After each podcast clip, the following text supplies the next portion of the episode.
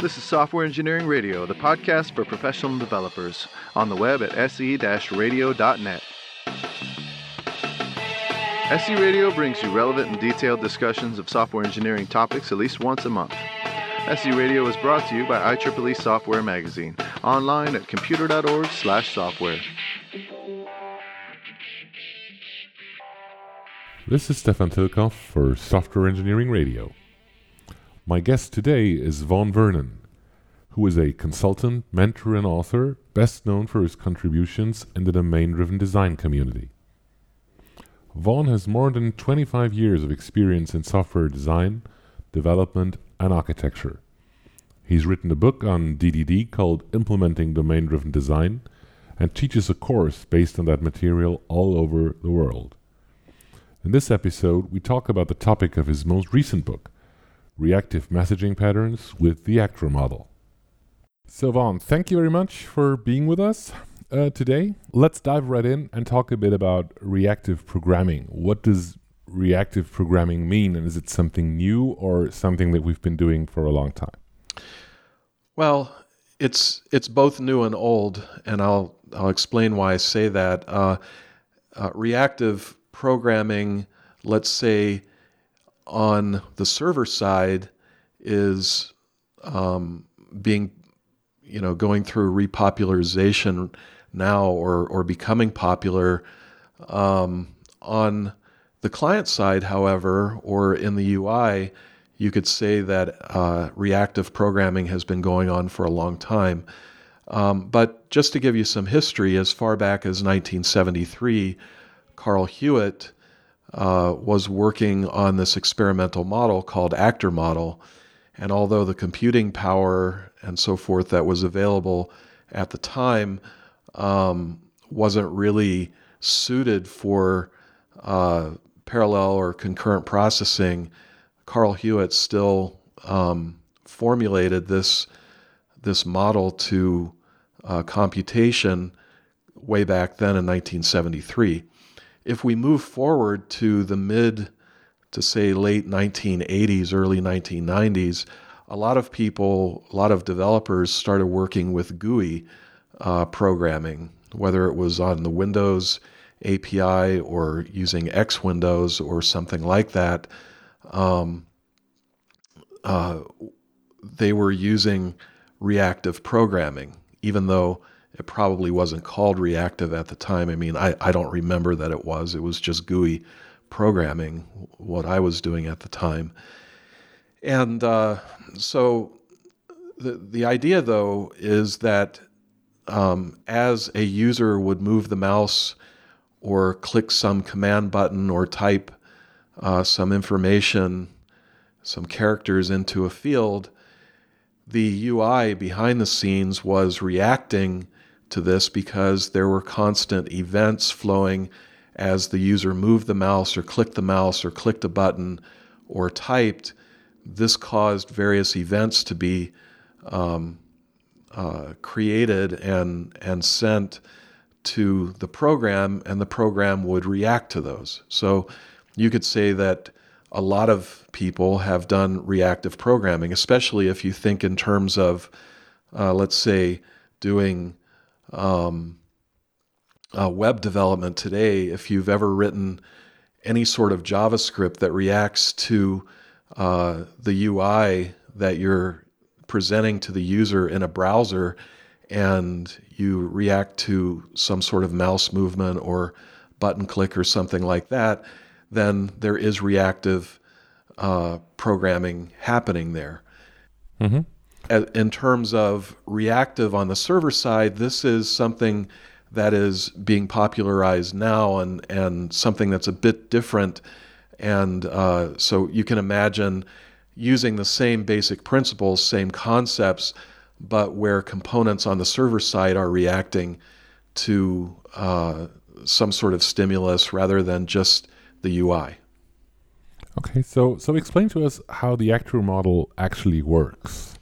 Okay, so actor model um, focuses on an actor as the central uh, and, and primary unit of computation.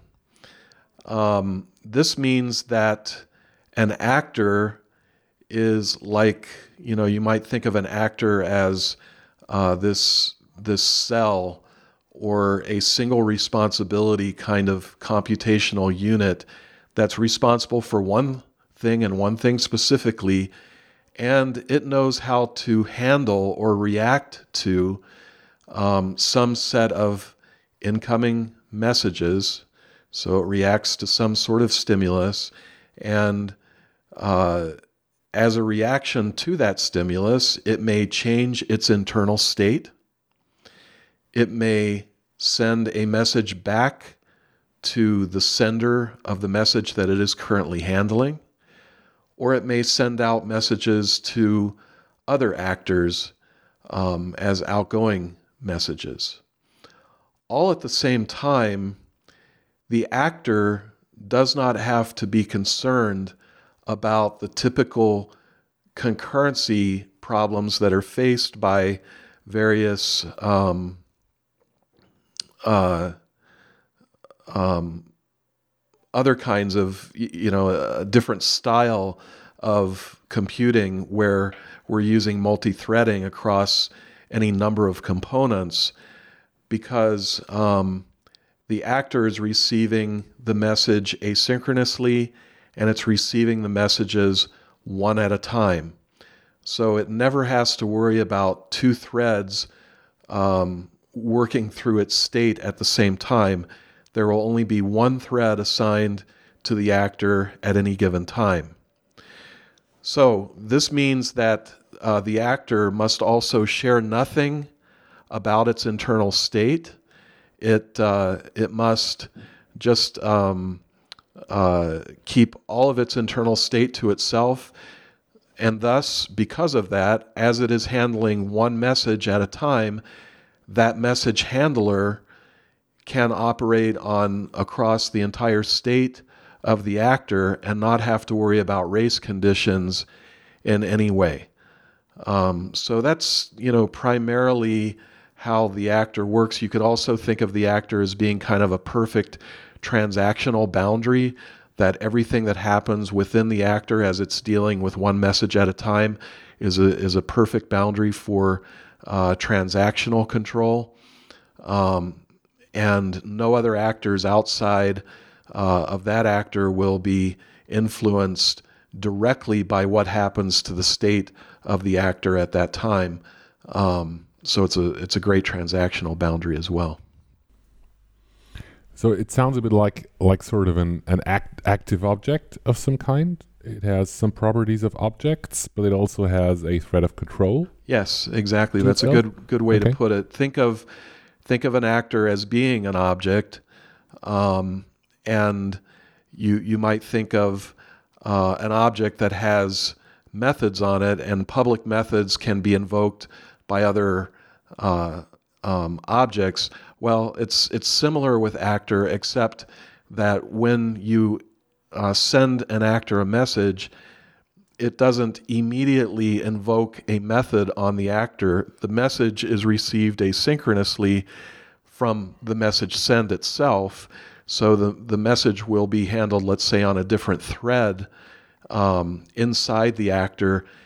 Uh, so so there is that asynchronous and concurrency um, going on with the actor, but inside the actor, as it's dealing with that, it could call its own method internally. So yeah, it is sort of like objects uh, with asynchronous messaging. So, um, how many actors would a typical system have? Would it be a lot, or is it as many as threads? What's the approach there? Yeah, so um, it really depends on the application. Uh, if you were to look at a, a typical actor model um, toolkit or library, they're typically able to manage millions of actors if that's as many as the system needs. Um, it's really a, a, matter of how much memory is available um, and of course, how many threads can be run by the processor at any given time. But um, uh, it, you know, depending on on what your application actually needs, you could have um, dozens of actors or hundreds of actors or thousands or tens of thousands of actors, but you could even uh, scale as as many as millions of actors at one time within a single node. Um, each of the actors is scheduled to run. It doesn't own a thread of its own. Uh, typically, the way that you would design an actor model library is uh, by having a pool of uh, threads that are available to be used by the actors, and um, as and then there's a, a, an internal scheduler that knows that um, that a given actor has uh, messages that need to be processed, and so the scheduler will give the actors that have messages to process um, a thread for uh, some number of messages, and uh, so the, the, the computing is spread across the various actors through this scheduler. Mm-hmm. So, what's the relation of the actor model to Scala and Akka? Okay, so actor model again was um, first uh, worked on back in 1973, and if you were to look at the use of actor model from that time forward, it was actually, I would say, you you would have to admit that it was quite limited in use, primarily because there weren't a lot of cores on individual machines. It was more about scaling up than scaling out. If you if you were to take a leap forward from Carl Hewitt's day until actor model was more widely in use, you'd have to go to look at the Erlang uh, programming language, and uh, actors are supported in Erlang. Now, Erlang um, has become a more popular language of late, but I still would say that it's not really a uh, completely mainstream language like Java or C Sharp has become.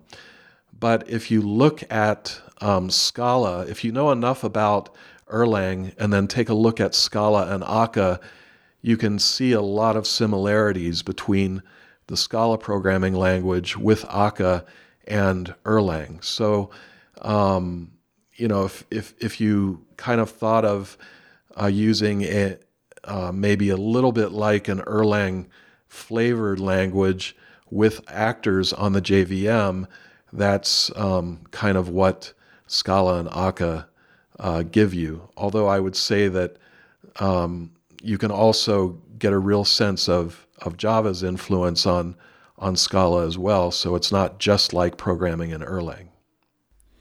So how would you how would you compare um, the actual effects of those approaches? So I'm not talking about the theory, but the actual uh, programming experience when you when you program using the actor model or program using a uh, a thread based model explicitly, or maybe using I don't know um, um, async IO uh, in an event, in an evented fashion. What's the what's the what's the downsides and what is the what is the uh, what is the benefits of each model, or particularly what is the benefit of the actor model? Right.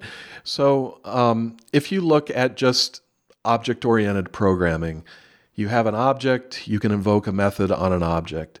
Um, now in the in the small in the Smalltalk uh, programming language, um, believe it or not, uh, Smalltalk, you know, is a language that is based on message sending. So if you think about a method invocation on an object, that's that's more of like a modern way for us to talk about it because that's actually how it works with Java or um, with C sharp. But with the Smalltalk language, when I have an object, I literally send it a message. The method that gets invoked on that actual object is a mapping of a message send to um, a, a method selector that's internal to the object. And even though by default Smalltalk was a model that was not um, concurrent, but um, you know basically each message send to an object was handled on the same thread as the invocation or the, the message send, um, still there was this idea of a separation between the external object that was sent a message and the internal object that received the message um, as a method invocation. So, kind of, if you think about it in that way, it helps us to take one step forward toward actor model or even concurrent programming. Now, if you just think about uh, that same Smalltalk uh, application where I send a message to an object and that object is, uh, w- when it receives that message send, then it's going to map to an internal uh, method. Think of that a point where the message gets sent as now happening asynchronously. So as soon as the message is sent, there's a queue somewhere that um, receives the invocation request, but the invocation won't actually occur until that object has an opportunity to accept the latest message and react to it. So that that's sort of a you know a stepwise refinement to, to getting toward actor model. On the other hand, if you think about um, multi-threaded programming in general and the kinds of uh, programming APIs that are available to us, let's say just with the Java programming language, um, we have a, a concept of a thread. And basically, it's our responsibility as programmers to create a thread, to start the thread running, to um, uh, somehow receiving input to that thread. How do we how do we receive input? That's up to the discretion of the application designer or the or the tool designer that's um, uh, working on this this concurrency approach to programming. So there's there needs to be some way for that thread to receive some sort of input. But let's say that we're running our thread on a loop, and uh, whenever we don't have any work to do, we um, we decide to sleep, and whenever we do have some work to do, we allow that work to be done, and then we go back into a sleep and wait mode until we have uh, you know some more input to process.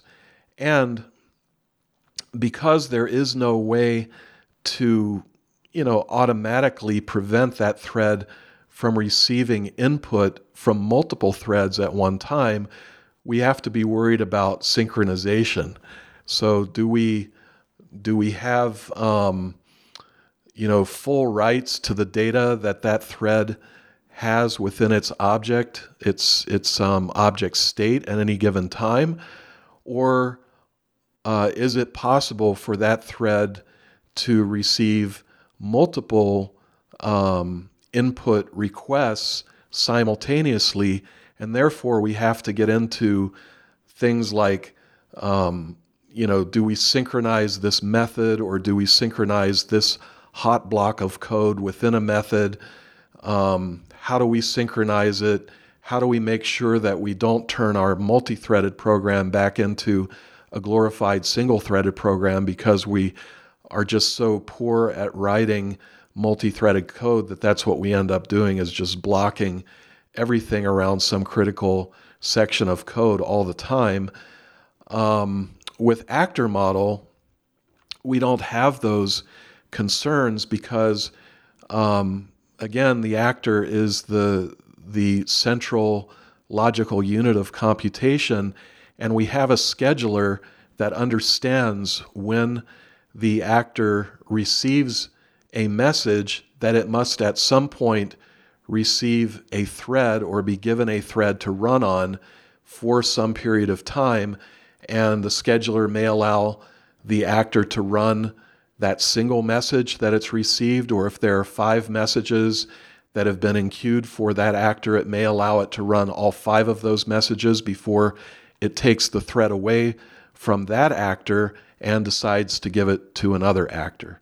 So if you if you look at the internals of um, how an actor model is is created or designed, you would probably see a thread pool where um, the the the pool has a number of threads that can be optimally used by the application at any given time.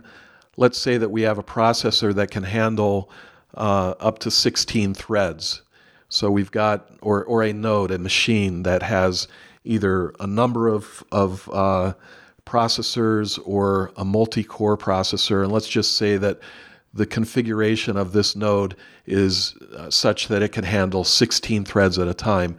You might decide to have uh, all 16 of those threads given to the, this uh, uh, actor model pool of threads, which would mean that at any given time there can be up to 16 different actors running on the processor. But it's the task of the scheduler to schedule each of the actors in an efficient way that um, allows that uh, that processing to take place across, like I said, either dozens or hundreds or thousands, tens of thousands, even millions of actors over a period of time, so that the the um, actions are are complete and um, the you know no no actor is starved for processor. Okay, so what you're saying, I think, is that it is the actor runtime that takes care, in this case, Akka, that takes care of uh, mapping the application level concept of an actor to the operating system or runtime uh, level concept of a thread. So, as an application programmer, I don't have to do that myself. I can just focus on building actors which will be mapped to the underlying uh, um, resources as efficiently as the runtime can make it. Exactly, and um, also to address, I think you you were asking for sort of the the flavor of programming with actors. It is different. It is, you know, as soon as you start to deal with concurrency, and you realize I've sent a message to an actor, but the response that I get back will not uh, cause me to block until I receive that response. But I could do something else during that time, or I could um, give up the processor and allow uh, someone else to use it, which which means I literally do nothing. I just finish the uh, the receive handling of the message that I've currently received, and I return. And when I return, um, the processor automatically gets, or, or a, a thread uh, on a core gets handed to another actor to use. Well, that's a different way of thinking. And, and as soon as you realize that you're not doing synchronous programming anymore and that uh, you ask an actor a question and you're not going to block until you get a response, that kind of changes your mindset and you have to think a bit differently, but um, it's it's good to learn to think that way because it allows the actor model to um, be as you know performant as as it possibly can be on a given machine at any given time with the number of actors that have to process messages. So what I'm wondering is, am I not exchanging one way of doing things for another and just exchanging one level of complexity for another level of complexity? Isn't it the case that once I am within the actor world, uh, there's simply a new set of patterns that I have to learn, which are just as good or bad as the patterns that I'm used to when I program using the thread model? Or is there a, a, a you know a difference in the quality? Is there a different are those different kinds of patterns, not just different patterns, but really a different category of patterns that I'm working with? Well, there there are a different um, set of categories. If you've ever used, or category of patterns, I should say, um, if you've ever used any sort of messaging uh, middleware, whether it's JMS or MSMQ or or something like that, uh, RabbitMQ, whatever it happens to be, um, you you know that there is a difference between synchronous and asynchronous programming. So if what if you thought in terms of sitting down and writing an application and you would never invoke a method on another object. You would always send a message, and that message would somehow map to another object, and that object would handle that message asynchronously. Um, and you were going to do that with JMS or RabbitMQ or MSMQ, and um, you are going to design an application that way. Obviously, you're trading uh, one set of qualities for another, and there are some complexities to thinking um, in an asynchronous kind of way and in a messaging kind of way, where everything is is um, you know detached from from the other object, and you and you don't have um, the actual benefits, let's say that we that we've become spoiled with with blocking. But what I would add to that is while it is different and while it introduces a new set of challenges, it also has to introduce a new set of benefits, otherwise, we wouldn't use it. And where the benefits are found are, um, you know, let's say for the enterprise that we're used to working on software that um, is, you know, we, we get a, re- a web request. The, the web request comes in uh, it's assigned a thread at that point in time by, let's say, um, the, the, the thread is assigned by the web tier, and now we have a thread, and now we can um, delegate internally to our various layers of software, and we're and um, we're, we're going to delegate from a controller to the application layer, and the application layer to the domain layer, and the domain layer uh, uh, will cause some sort of persistence, um, interactions, and so forth. Well, what we have to recognize is that that thread that was assigned from the beginning is being used 100% by that single request that came in from the web. And while we're waiting for the database to do something, let's say, let's just pick on the database for a moment, um, while we're waiting for the database to do something, that thread is blocking and it's waiting, and it might wait for seconds at a time. Well, we only have a finite number of threads. Let's use the same number I've been using. We have a node that has the ability to run 16 threads simultaneously. That means that that entire powerful machine that that is running may be blocking 16 different times on the database and nothing else is happening on that machine for that period of time because it can't happen. The we're waiting on the database and we ha- and we, we we've assigned threads to requests. On the other hand if we think about actor model where instead of blocking for a database to finish for us we've sent a message to a database that says we want something, and we know that in some period of time that database will send a message back to us. That means that we're not blocking waiting for the database, we're simply inactive, and the thread that would have been assigned to us in a normal uh, N tier web application is now in use by some other thread that can move forward. So, literally, we could handle um, you know dozens or hundreds of more uh, application level requests uh, you know from the web tier than we could in that same period of time with just the 16 threads that are end up going to end up being blocked at the database instead of being used by other actors at the same time. So that's where the real payoff uh, comes from. And two, the, the you know the problem that we're um, facing with computing is processor speeds, clock speeds have fallen off for about 10 years now, I believe, if, if we were to look at the trends. And so pro- processors are not getting any faster or not exponentially faster like we saw in, in previous decades. So as processors are, are flattening out in their ability to perform, what do we do?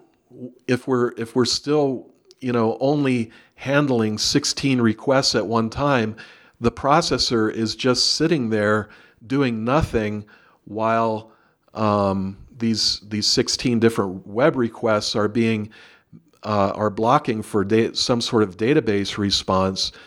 Whereas with actor model, we're moving other things forward with the same processor simultaneously. So that's where the, the payoff really comes about is is using the processor to the to uh, to to the full, I should say. So if you were to go to you know some sort of monitoring, if you could monitor uh, all of the threads or all of the all of the cores uh, that are running on a given processor, and you were to look at that um, N tier web application, you would see, you know, potentially like a zero percent uh, if when when all of those processors were were waiting on um, database.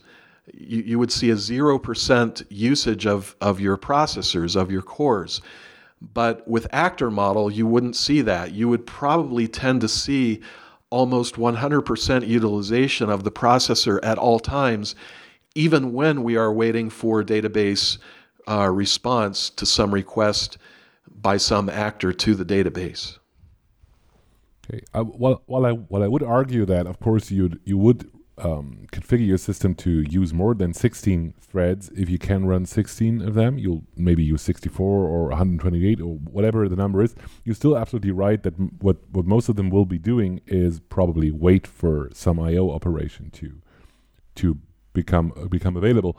And so, is it a fair assessment to say um, the actor model is a good in between choice between the threaded model, which you just described on the one hand, and a model where you just lo- use something like non-blocking I/O, asynchronous I/O explicitly? Is, is it sort of the benefits of the thread model combined with the efficiency of the async non-blocking I/O stuff? Right, right. So um, even even with Akka, you may have, let's say, a database um, uh, driver that that is synchronous, and so you will still um, have something blocking, but you can design your system such that you'll only have one actor doing all of your database um, interactions, and, mm-hmm. and in that sense, you're only blocking one thread at a time, and all the other threads are are running, you know, per the scheduler. The thing that I would say is I've done enough multi-threaded programming, you know, in, in real business um, operations that I know that I would much prefer to have used actor model instead of those multi-threaded, you know, traditional multi-threaded approaches like in Java where I own a thread and I have to make this thread uh, spin and work just just perfectly. Um, there there are j- just enough headaches and and caveats um, with multi-threading, th- those typical multi-threading approaches, that if you're doing anything other than very trivial kinds of work, um, I think it's been proven that most multi-threaded program, uh, multi-threaded code, is just absolutely wrong. And so, at some point in time, even when you think you've got this multi-threaded solution working perfectly, it's going to reach up and bite you in ways that um, you've never, you know, you never planned on and didn't see coming until it happened in production. And and that kind of problem will just tend not to happen with actor model because uh, the the model itself is you know tuned around concurrency and you really don't have to think about and worry about the kind of concurrent problems that would normally happen. You just really are are focused on what this single actor must do at any given time. Mm-hmm. So, why do you think we have this this growing interest in the in the various in the various approaches to reactive programming? Why is this now becoming more more and more uh, um, important for people? Well, I think if you look at the cool kids on the block, like uh, you know some some newer um, trends in in computing. Let's say like Twitter. Let's say like Netflix or um, you know companies like this that need to uh, profi- to find performance gains uh, in and and really push their hardware to the very limits at all times. Um, this is where you know companies are are really pushing the envelope, and I think that you know it's it's just simply a matter of they have to in order to produce the kind of solutions that they need to produce for for their uh, subscribers, for their users. Um, the the other side of the coin is though the enterprise, just a typical enterprise. When you think about whether it's financial organizations or um, medical and healthcare organizations, or you know just uh, what whatever you might think of as being um, some sort of typical enterprise software. Most of these companies are still riding heavily on you know the typical uh, J2EE or JEE um, kind of of uh, uh, server approach um, or .NET or something like that, maybe PHP.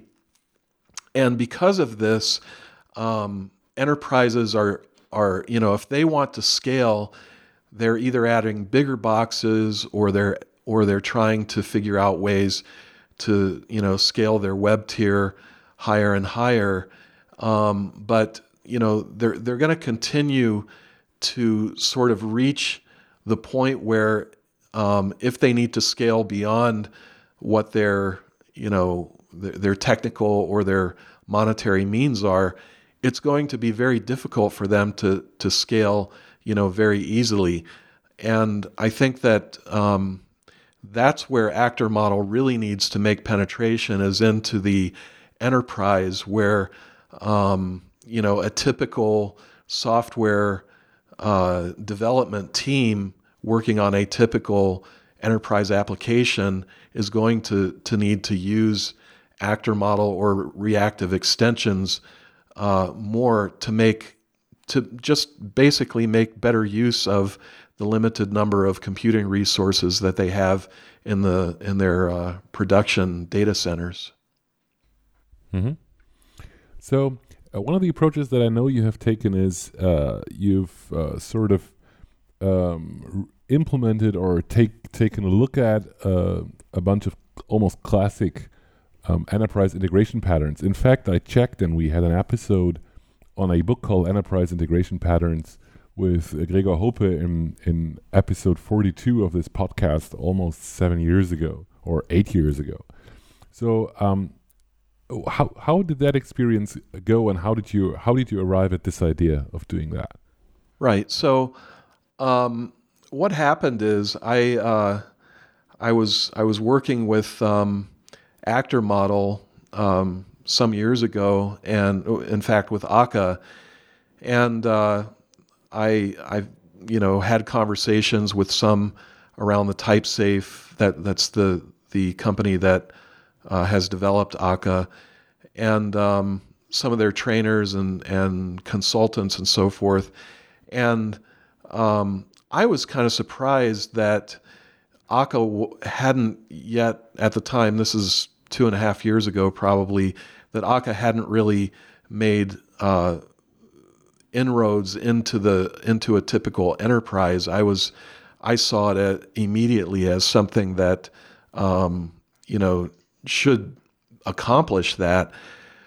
So I started, th- you know, just filed that in the back of my mind. And uh, as I was working with Actor Model, um, at one point I I noticed some overlap in uh, the patterns of the, the enterprise integration patterns with uh, Gregor Hohpe and, and Bobby Woolf.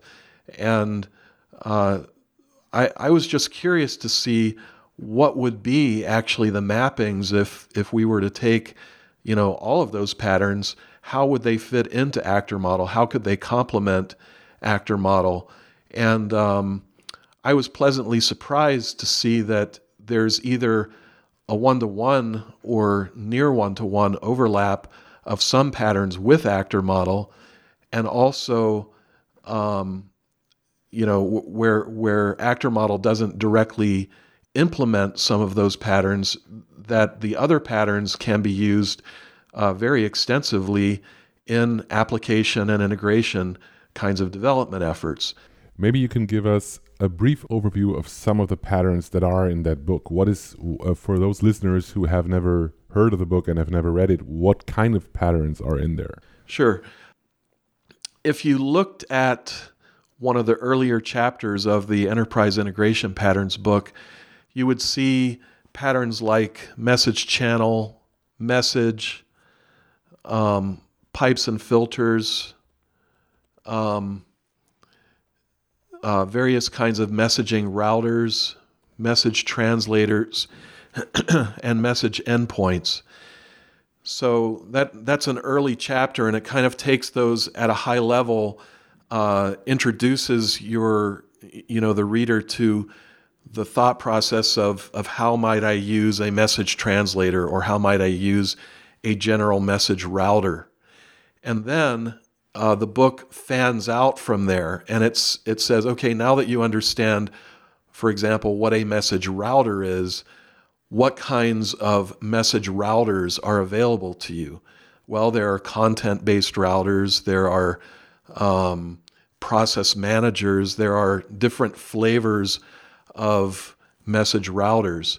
So, um, for example, Akka does address some kinds of message routers naturally in its API, but it doesn't have a built in process manager. It doesn't have built in let's say, um, uh, Splitter or uh, other kinds of content based routers that you might expect.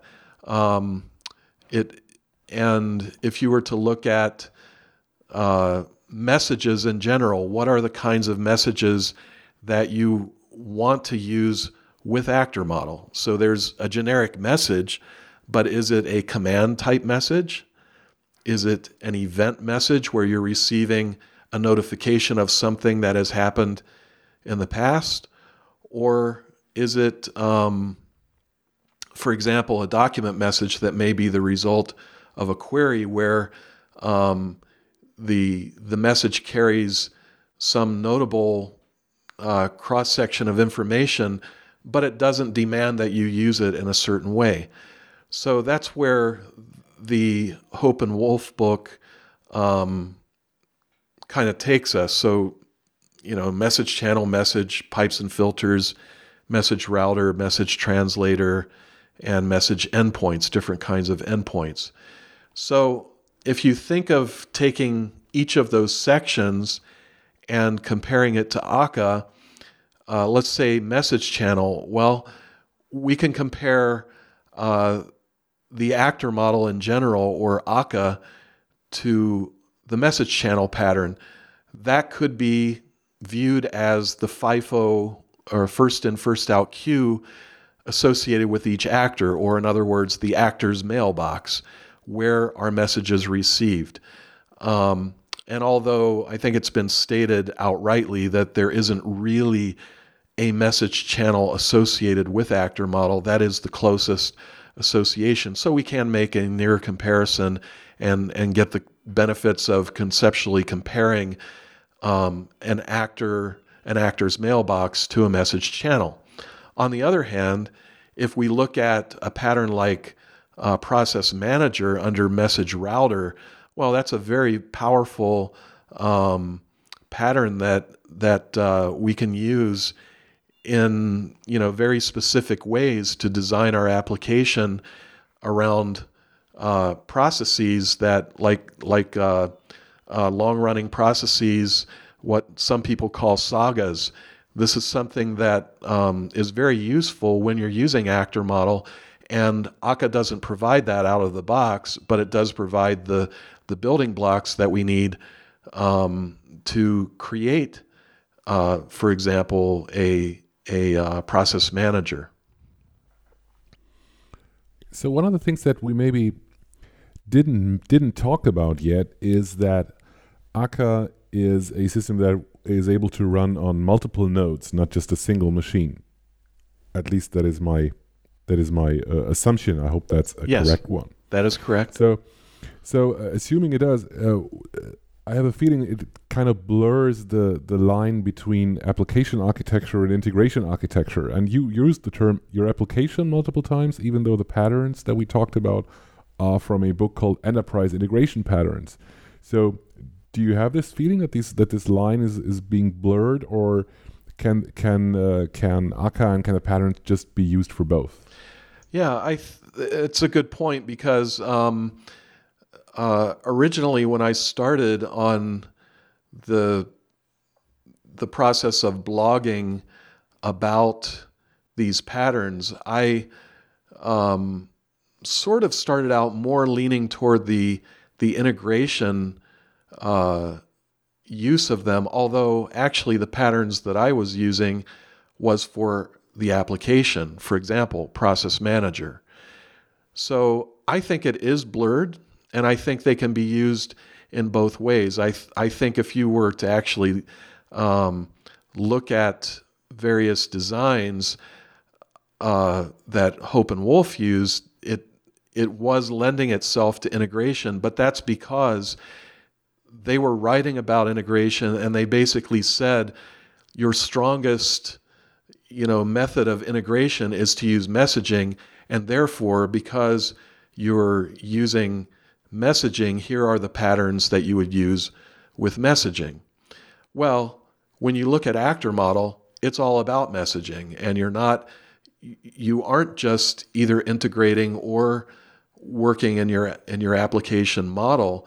Um, you're probably doing a bit of both, and Process Manager is a very very strong um, pattern for for use with application design.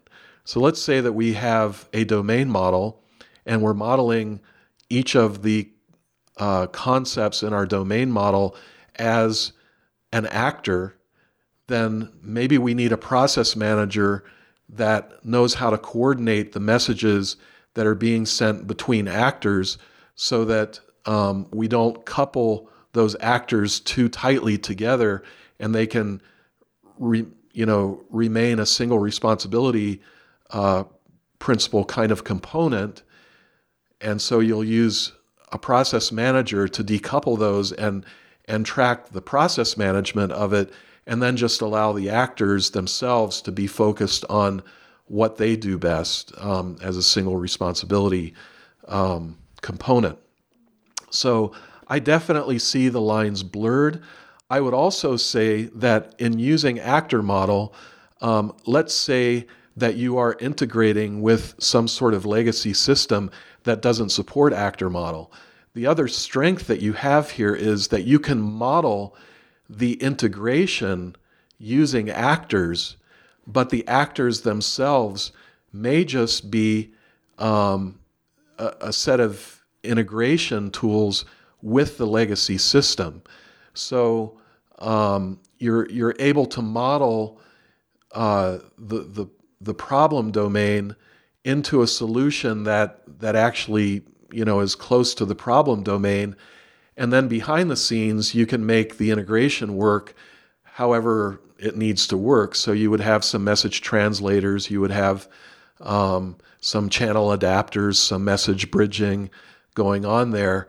And um, and so it allows you to keep your mind focused on the problem domain and not just so focused on the solution domain that you forget conceptually what are we trying to do here, but you can actually model according to the business concepts.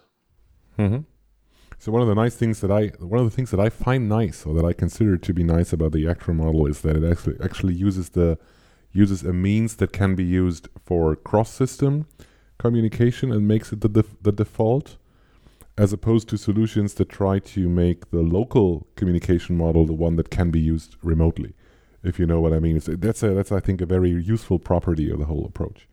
Um, so, so uh, maybe let me let me get to that domain aspect. And you you you mentioned in the in the introduction, and I mentioned in the introduction that you've actually uh, written um, a book on domain-driven design. Can you very briefly define for our listeners what domain-driven design is and also uh, tell us if there's any connection to the to the stuff we've been talking about for the last for the last few minutes? Sure. So, um, domain driven design fundamentally is about understanding what is core. And when I say what is core, what is strategically most important to the business uh, at this point in time? We have a very complex project ahead of us, and we want to make sure that we don't um, lose track of what what our focus should be on the thing that's going to let's say give us some competitive advantage or some financial advantage to um, to you know with with our business so we're going to um, try to focus on what is core well domain driven design really forces us to answer the question what is core and and if we have identified our core uh, concepts, those belong in what is called a bounded context. And a bounded context then continually forces us to say, is this concept core? If it is, it belongs in the context. If it's not core, it's out of context, which means we're going to have to either implement it someplace else or buy a piece of software that that helps us to achieve what we need to have because it is a necessary um, thing to, to implement this in some way, but it's still not core. And so domain driven design is, is very heavily driven around uh, keeping track of what is our, our main core uh, strategic advantage for this specific project and what is not, and then designing software accordingly. And it gives us a set of those kinds of strategic design tools um, that help us to to deal with you know what is core, what is not, and how do we integrate with other systems, um, and then also a set of tactical tools for um, typically you know how do we deal with um, entities in our system, how do we deal with uh, services in our system, and and so forth. And it helps us to, to model those according to what we call a ubiquitous language. So within a bounded context is um, a language that is expressed in a software model, and this software model adheres to linguistically the kinds of conversations that we have with the business about how this software should work. So, um, it, it, it's a bit to take in, and my book addresses this, um, and also my my workshop. But you know the the thing is that there's a bit of a learning curve to to grasping um, domain driven design, but you can also boil it down to some fairly you know understandable concepts that you can use keep under your belt for for uh, project work. So given that we have a set of strategic patterns and a set of tactical patterns, how does uh, actor model fit in? How would we use uh, actor model like um, with Scala and Akka or Java and Akka or something like that? Well, I alluded to before. What if what if you actually modeled your domain as a set of actors?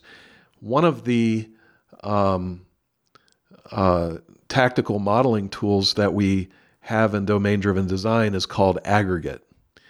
And the aggregate is basically a transactional boundary, but also a business boundary. And it, it tells us where we should put um, basically constraints around a cluster of objects. Could just be one object, actually, it could just be an entity, but it could be an entity with some other value objects or other entities. And where do we put a transactional boundary around that such that we can design our system so that only one aggregate is committed in a single transaction at any point in the business process. So that's kind of one of, that's one of the tools is aggregate. Well, what I find is that uh, an actor model, an actor actually makes a very good um, aggregate.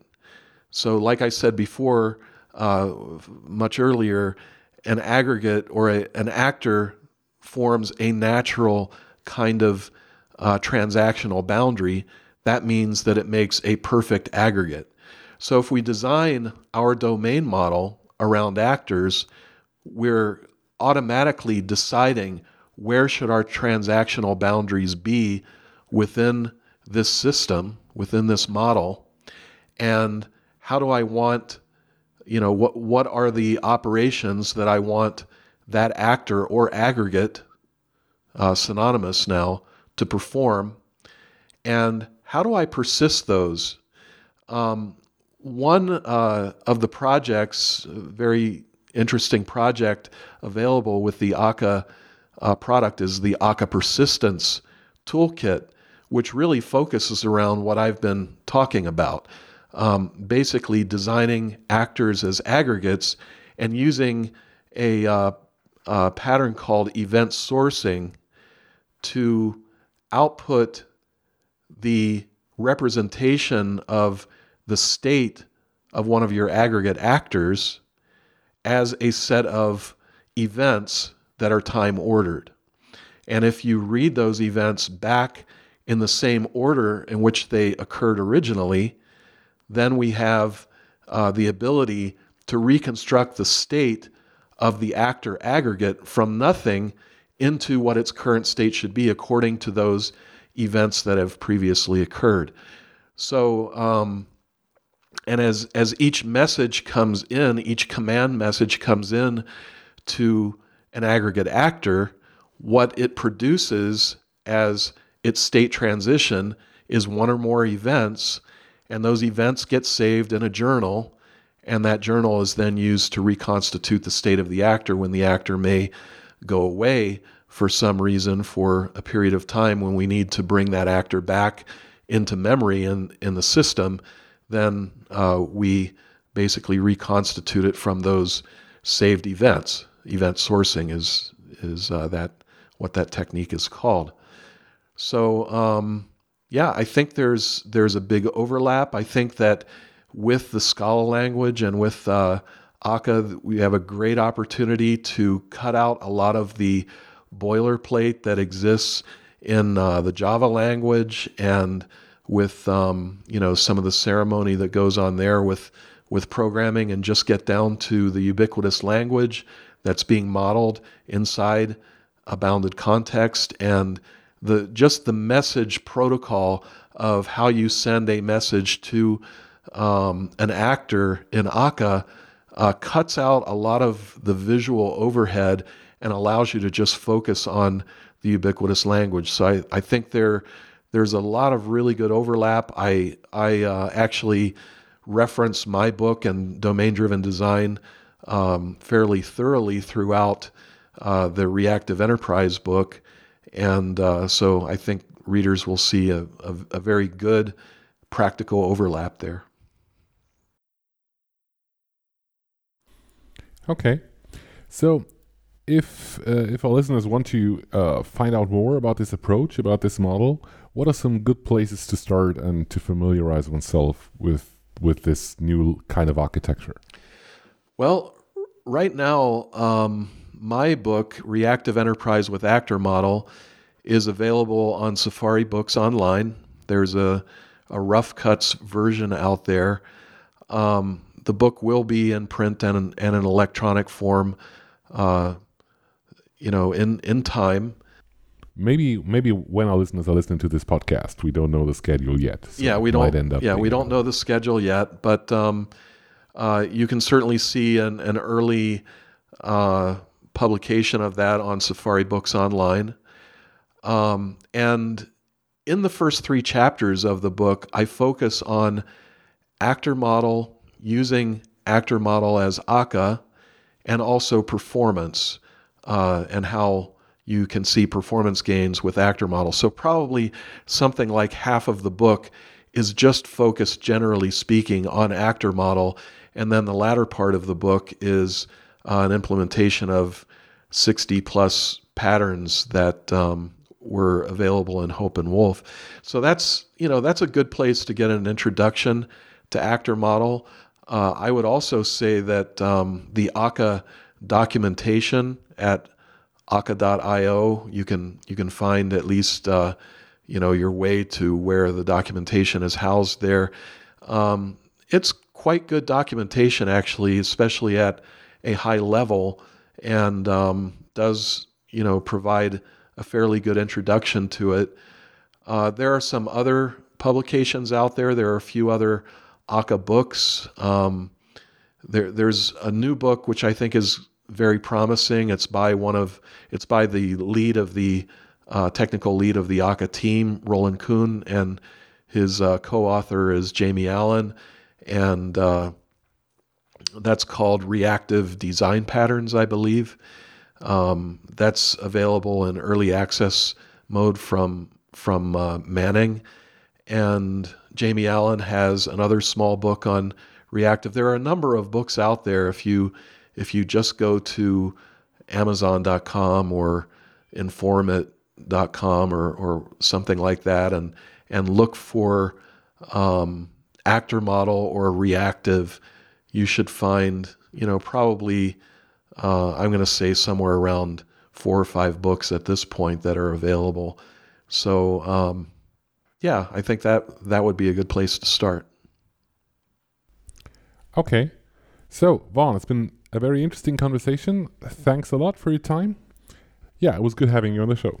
Thank you very much, Stefan. Thanks for inviting me. It's been a pleasure.